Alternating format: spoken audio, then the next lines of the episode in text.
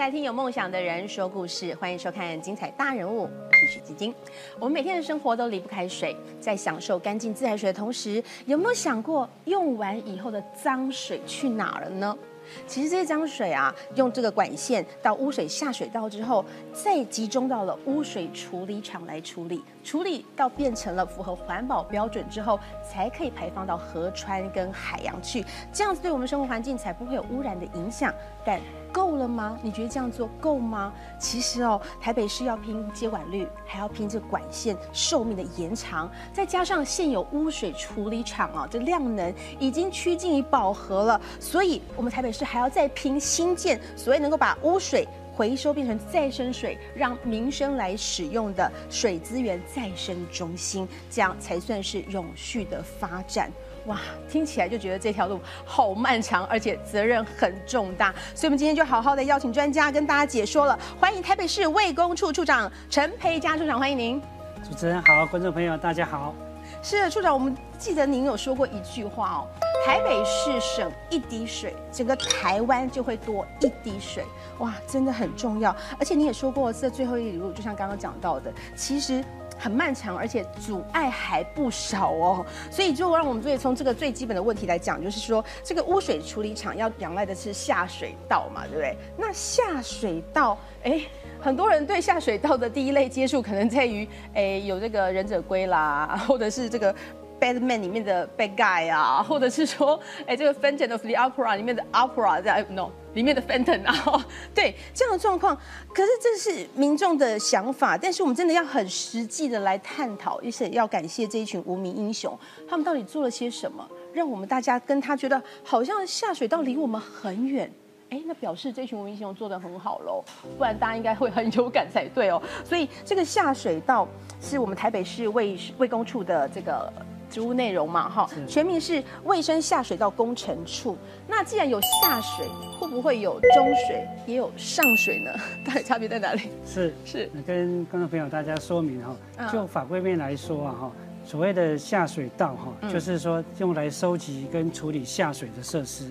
嗯，那下水呢，就是用过的水，对，用过的水啊，就就是肮脏的水啊。嗯，那所谓的。那经过我们污水处理厂处理之后，就变成放流水。嗯哼。啊，那放流水之后呢，我们把它回收来再利用，就变成中水。所以我们现场有带来，对不对？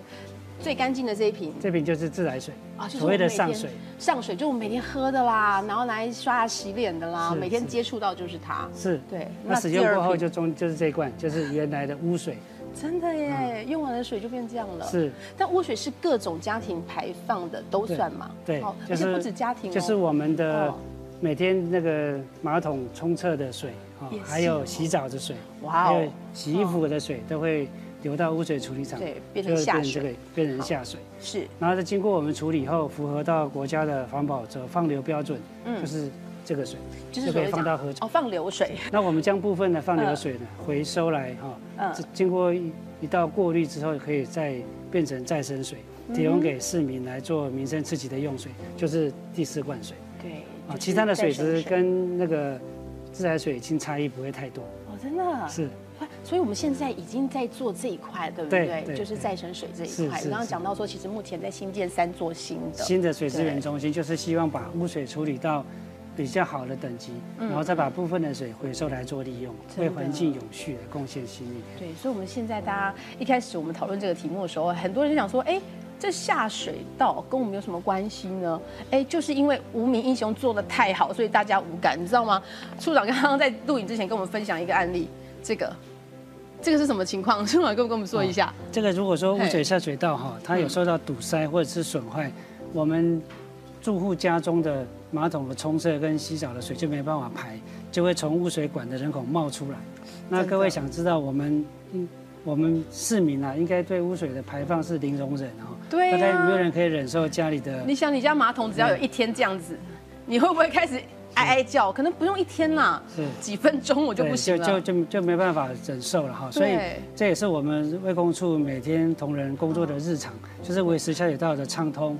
让市民每天排放的污水可以顺利的收集到污水处理厂处理后再排放。对，刚刚讲的收集的过程，其实就像这张图一样。是。对，我们从家里面接管，每一户人家都要接管哈，然后从这个比较细的管线，然后慢慢的越来越出，集中到哪里？就到污水处理厂这边来了。是，对，是。这也是我们目前要拼的这个接管率。对，就是说从这边去，目前台北市接管率是八十一点九了哈，就是在这边把用户所排放的污水，通过污水管网收集到收集到污水处理厂去妥善的处理。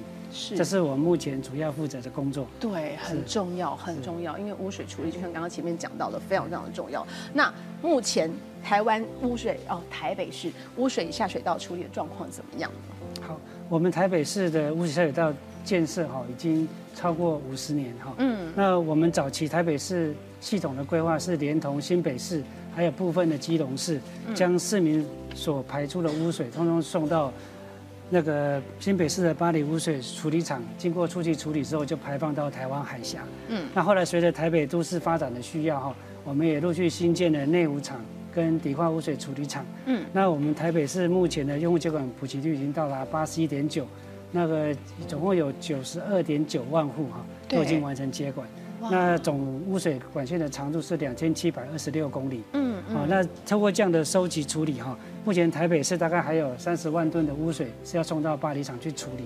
这是我们目前建设的概况是这样。是，但是就是因为巴黎厂目前我们是代管嘛哈，但是就是因为巴黎厂已经快要饱和了，是对不对？就是说，巴黎厂目前的污水处理的收集量哈，嗯，已经到达原设计的九成。那可想而知，目前新北跟台北还在积极的推动用户接管，对所以污水量一定会逐年的增加，越来越多。对，那势必会面临到这个污水哦，嗯，以后会不会发生量能不足、无法妥善处理的问题？真的。所以我们必须要负责任的地方政府啊，我们就是要未雨绸缪，所以我们就，我们市府也非常支持我们，就是要编预算哦，来新盖三座新的。水资源中心，真的就是民生生这个、滨江还有在新建的，对，跟规划中跟法包作业的，是是是。刚刚其实处长讲的很啊一语带过，其实你要想象哦，如果量能达到饱和，甚至是爆量的时候啊，就是 对，就是就会造成污水没办法妥善就从街道上满溢出来哦，就像可能就会可能就会哈透过那个。一般的雨水侧沟啊，水沟就会排到河川，对，那就会造成周遭环境恶臭，然后造成河川的水质一些污染呐，然后生态受到影响。对，生态影响真是蛮蛮大的。我刚刚讲的那个状况是太夸张了，但是就是会直接排到河水跟海洋里面去了，对不对？好，这是请，这是目前我们的这个下水道建设，所以未雨绸缪，未来总共会有一二三四五五个污水处理厂，是，对不对？好，那目前的。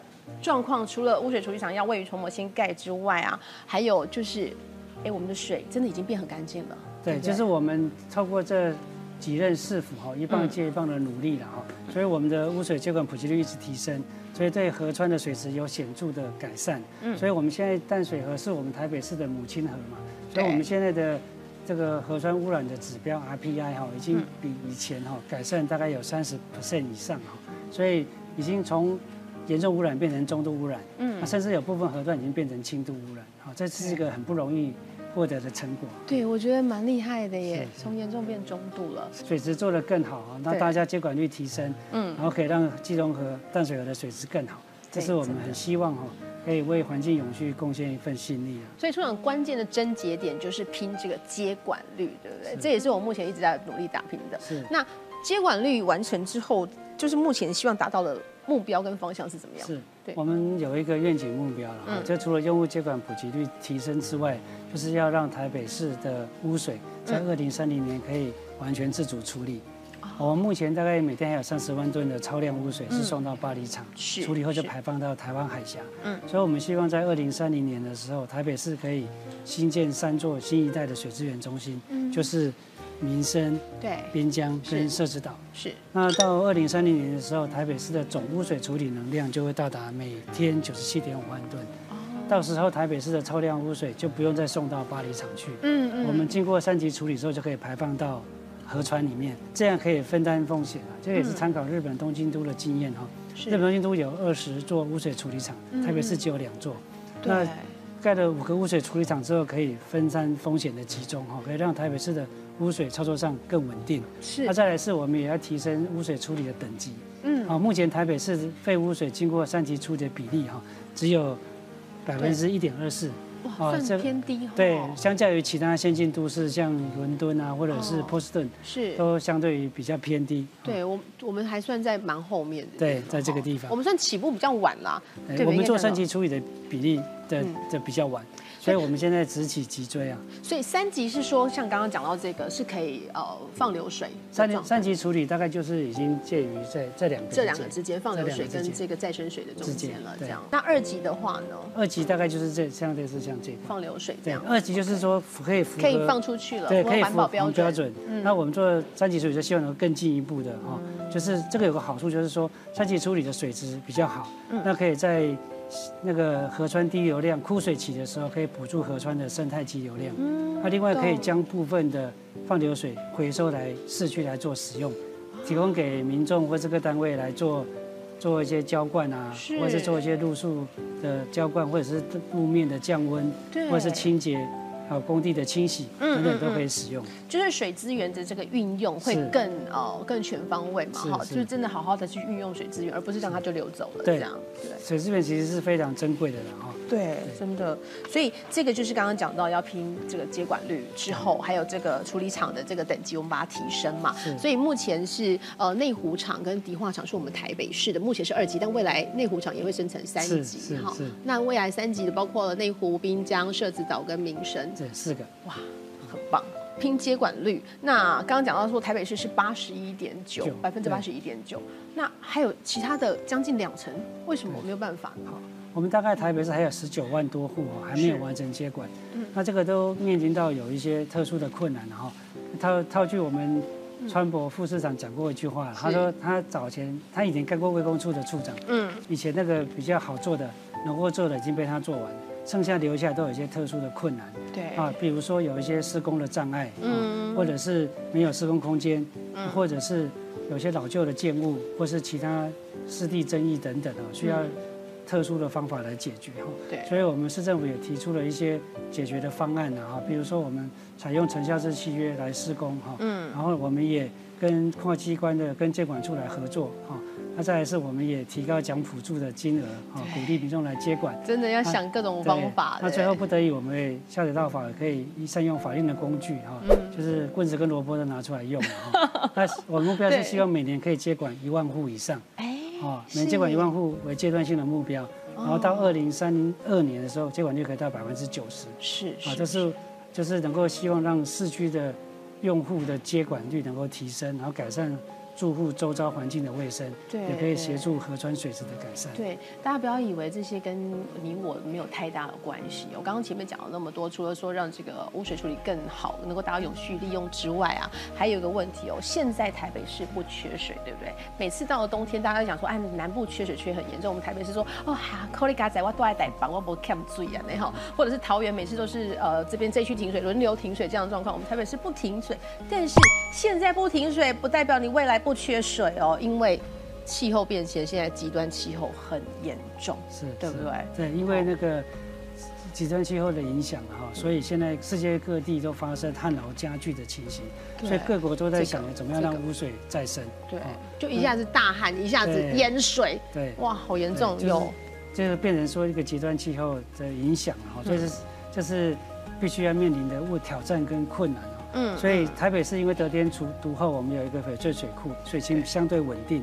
但是不代表现在不缺水，未来就一定不会缺水。所以我们负责任的地方政府是要未雨绸缪了哈。真的。所以我们希望能够让台北市能够尽量哈减少对自来水的使用量，然后尽量让污水再生回收来做利用。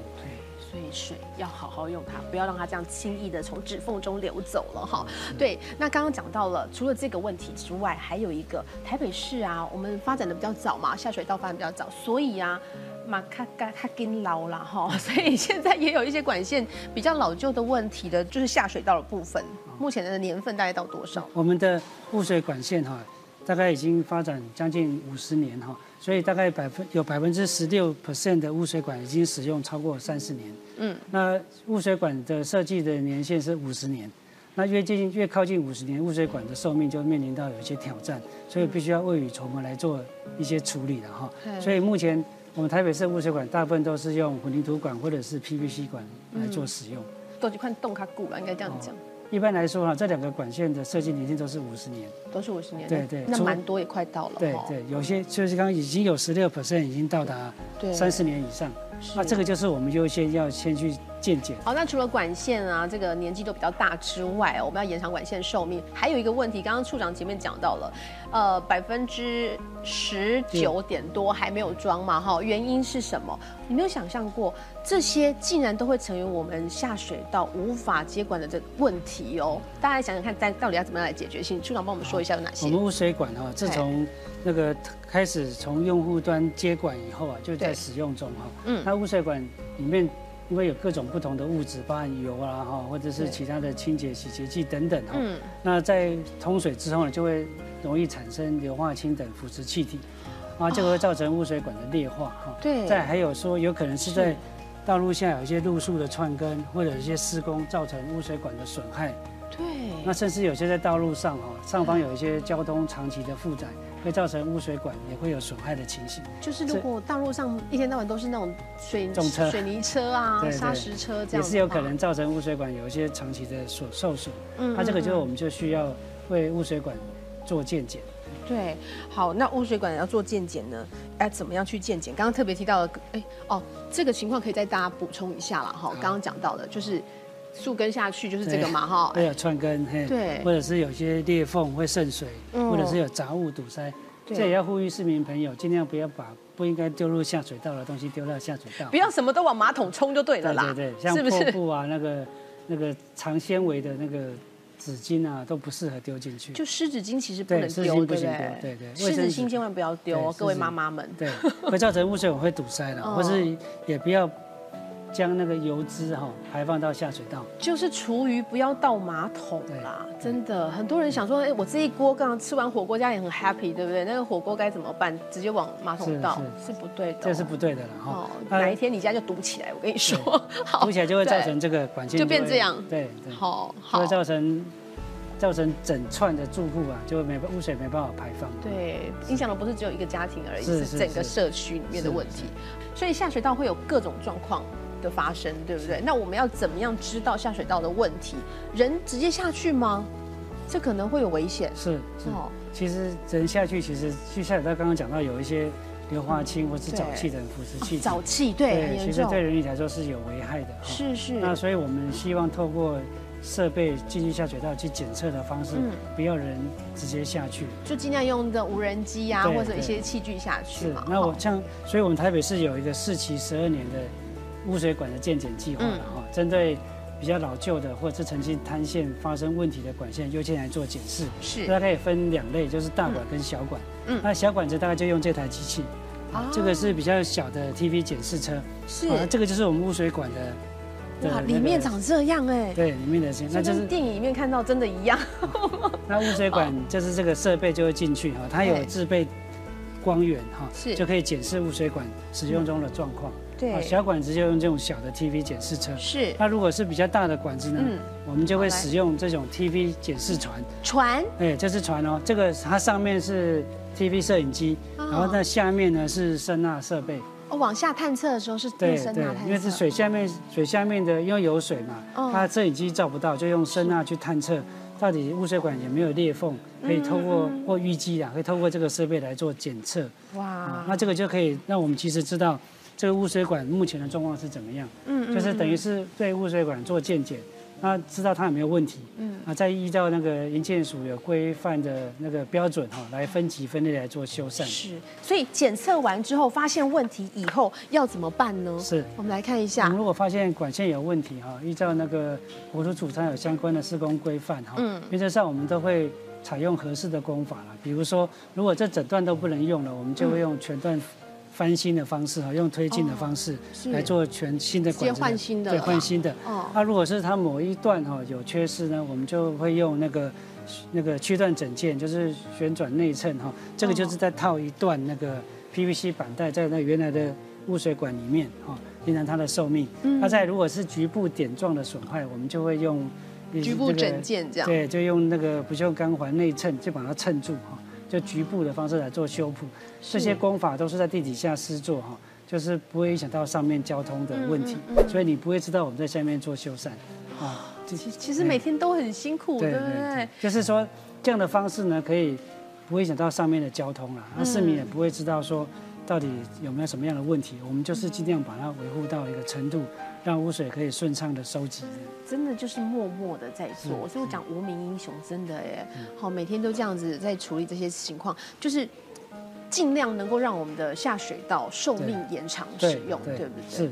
那这样的功法做下去之后，也许未来刚刚讲到，呃，一般都是五十年的寿命嘛，那可能可以再往后。如果透过这个螺旋内生功法做完哈，依照日本的经验，它可以延长二十五到三十年。嗯，啊，就是说这个管子本来只用五十年，可能它就寿命快到了。对。那我们经过去检视以后，发现它有些哪些什么状况？嗯。好，那采取合适的功法去做修缮。是。好，那如果一般经过我们延寿后的管段，大概可以延长它寿命二十五到三十年是没有问题的。真的，哇。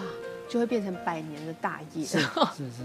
好，那让它延长寿命呢？刚刚讲到，除了这个修缮的功法之外啊，还有一个方法。是。好，哎，你知道地面上有 Google 对不对？帮你看所有的地方，地底下也有哦。地底下有这样的一个视觉化管理平台。是是。这个是一个什么样的？怎么样去看它？因为我们早期哈，早期还没有这些先进的科技软体的时候，我们我们所有的检视。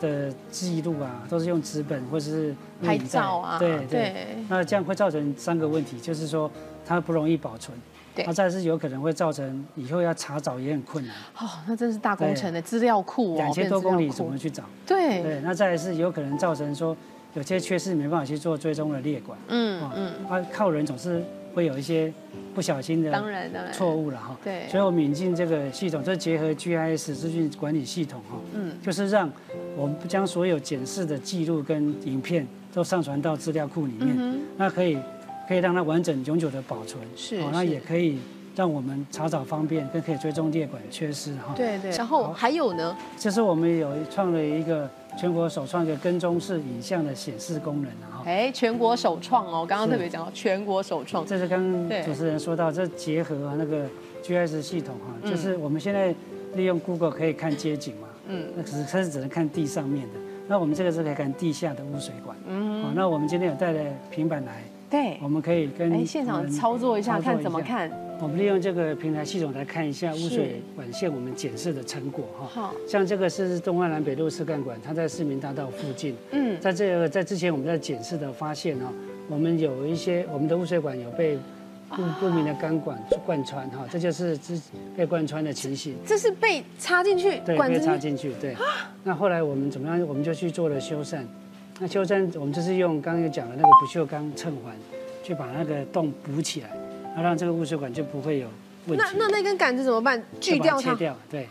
就我们就把它剪掉，然后去把它那个洞，把它用那不锈钢撑板把它补起来。为什么会插那根管子啊？那可能是早期有一些那个施工不慎穿越的，嘿，因为它管子比较小了，所以它没有造成太大的危害。但是这个。还是需要定期去检查，如果发生类似的情形，就需要去做。对，因为它毕竟已经有一点破，有破损洞在里面了嘛。哇，那这是我们，我们那这是我们修缮后就恢复正常的情形。哦，所以我们这个这个系统可以可以做一件，就是我们检视的成果跟异常记录跟修缮的情形，就会在这个系统平台里面可以做及时的展现。那以后我们就可以知道说，哎，我们到底有哪些管段是还没有检视完。是哪些管站需要做修缮？是可以做一些可以追踪，对，可以追踪管理。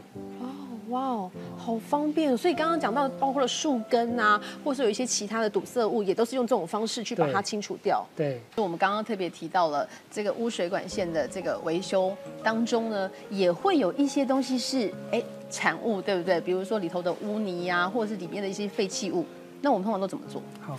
我们污水处理厂处理后的污泥哈，嗯，以前都是经过干燥或者送去掩埋或者送去焚烧哈，嗯，那我们想说这些废弃物有没有可能为了环境的永续拿回来回收再利用？是，所以我们就用了百分之二趴了哈，百分之二的那个量跟窑土去做混烧，就可以变成这个很可爱的快乐熊，它可以作为那个小小的盆栽来使用，花器对不对？可以变花器，那这个是好可爱哦。那这个是小牛，这个当存钱筒，这很像我们那个砖头。对对对对，就是就是因为窑烧嘛，所以也跟砖头很像，这很有古朴的感觉哈，很可爱。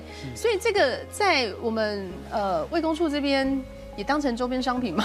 哦，这个是就是我们有些有些小朋友或者是学生或者社会人士来我们厂里面来参观，我们就送他这个这个小礼品，哈，让他知道说这个要爱惜水资源之外，要环境有序，要。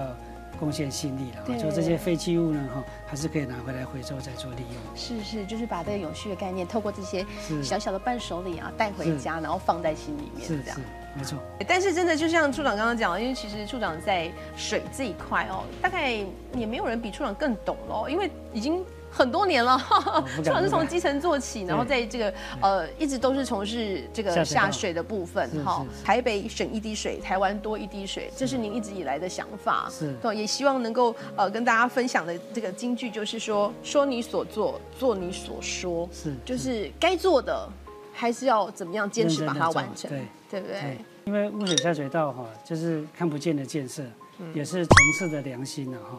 所以在工作的环境也。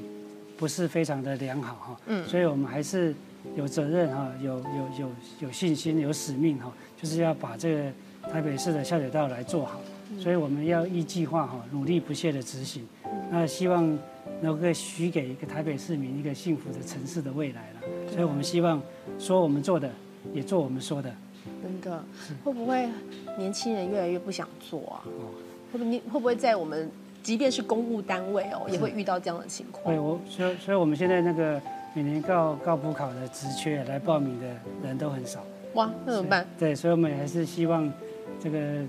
这个有有使命感的年轻同仁可以加入我们的行列。对，而且现在都有机器跟 AI 来帮忙了，你真的不用真的人下去到底下去处理了。哦，而且所有的状况都帮大家设想很好。我刚刚处长有讲，我们还要把里面的这些这个所有的环境都施工环境都改善一下，让大家能够在做工作起来，就是呃以零工安为目标来执行嘛。所以除了坚持自己要做到的，说了就要做到这件事情之外，最重要的还有一个理念，就是从环境卫生到污水。再生是。这个是我们一直以来要在这个对我们这个卫工处特别要去做到的，是。好传承下来的是。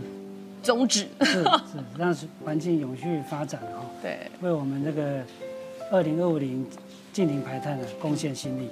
真的，永续发展很重要，所以不要再觉得，呃，好像这个下水道跟你没有关系。其实下水道就在我们的周边，是，从你的家里开始，一直到你生活的环境都有。所以记得哦，我们能做的，从你我身边开始做起的小事情，就是，哎，赶快把这些。呃，不该丢的，不要让它出现在下水道里面。这些东西我们把它做好，是从你我做起，把环境做到很好之后呢，可以帮忙一起来配合台北市的卫工处做好这样接管线的动作，还有这个清理管线的动作，让这个水的水资源都能够充分的运用。好，今天非常谢谢处长来到节目当中跟大家分享，也非常谢谢您的收看，精彩大人，我们下次见喽，拜拜。